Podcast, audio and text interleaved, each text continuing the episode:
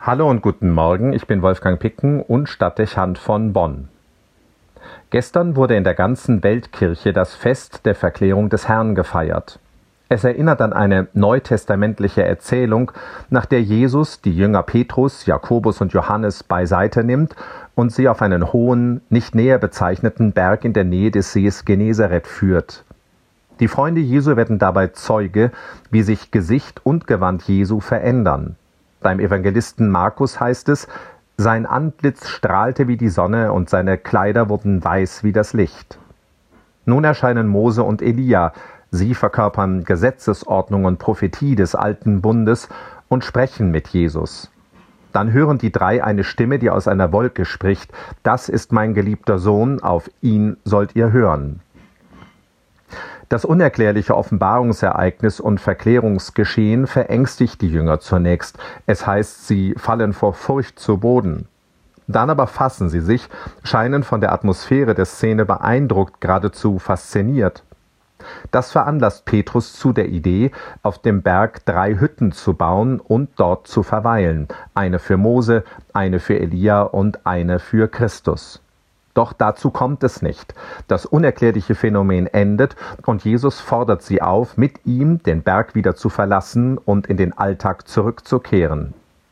Das Verklärungsereignis bringt den Jüngern und schließlich allen Glaubenden eine durch den Himmel autorisierte Klarheit über die Person Jesu. Er ist der Sohn Gottes und der Messias des Volkes Israel. Das verleiht dem Wort Jesu absolute Autorität und verpflichtet den Christen zum Gehorsam gegenüber seinem Wort. Der Berg Tabor, ein besonderer Ort der Erkenntnis und Klarheit fördert, der in die Berührung mit dem Übersinnlichen führt und die Seele berührt. Die Reaktion des Petrus wundert nicht, er möchte dort verweilen und häuslich werden. Das Fest der Verklärung fiel in die Ferienzeit, in vielen Bundesländern, so auch in Nordrhein-Westfalen, gehen nun die Schulferien zu Ende. Nicht wenige haben die letzten Tage und Wochen trotz der Corona-Krise an Urlaubsorten verbracht. Die einen in Städten, die anderen auf dem Land, am Wasser oder in den Bergen. Die Ruhe dieser Zeit bringt vielfach ungewohnte Ausblicke und Ansichten. Sie führt uns mit Sehenswertem und Faszinierendem in Berührung, seien es Bilder der Natur oder menschlicher Kultur. Wir wechseln äußerlich die Perspektive und erleben Neues, manchmal auch Gewohntes. Dieser Perspektivwechsel zeigt schnell Auswirkungen auf die Seele. Wir erleben Entspannung und kommen runter. Beim Nachdenken, nicht selten aber auch ohne eigenes Hinzutun, ordnen sich Ereignisse aus der Vergangenheit anders. Sie werden relativ und treten in neue Kontexte. Einsichten reifen und Perspektiven eröffnen sich, Planungen und neue Ideen kommen auf. Der Körper schöpft Kraft und die Seele fasst und orientiert sich neu, findet zu einem höheren Maß an innerem Gleichgewicht. Das verändert das Verhältnis zu sich selbst und zu den Mitmenschen, häufig auch das zu Gott. Eine Zeit der Klärung und Verklärung könnte man fast auch sagen. Wenn dann der Tag der Rückreise näher rückt oder gekommen ist, die Zeit der Ruhe und Entspannung zu Ende geht, fühlt man sich wie der Apostel Petrus auf dem Berg Tabor. Man möchte Hütten bauen, da bleiben und nicht in den Alltag zurück. Was für eine verständliche Reaktion.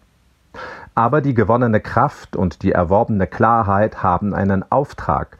Sie sind Rüstzeug und Proviant für die Aufgaben des Alltags, denen wir uns stellen müssen. Wir sollen sie dahin mitnehmen, wo wir leben und Verantwortung tragen und bemüht bleiben, aus diesen Erfahrungen für uns Wertvolles zu schöpfen. Und die Zeit auf dem Urlaubstabor hält in Bewusstsein wach, dass unsere innere Ressourcen nicht unerschöpflich sind und immer wieder der Erneuerung bedürfen.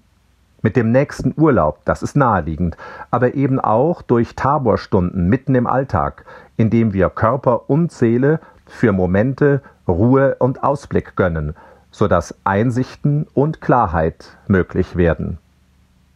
Wie auch immer, wer von Ihnen jetzt auf dem Weg ist, vom Tabor heim nach Hause, kommen Sie gut an, bewahren Sie sich viele Eindrücke und achten Sie auf Ihre Seele.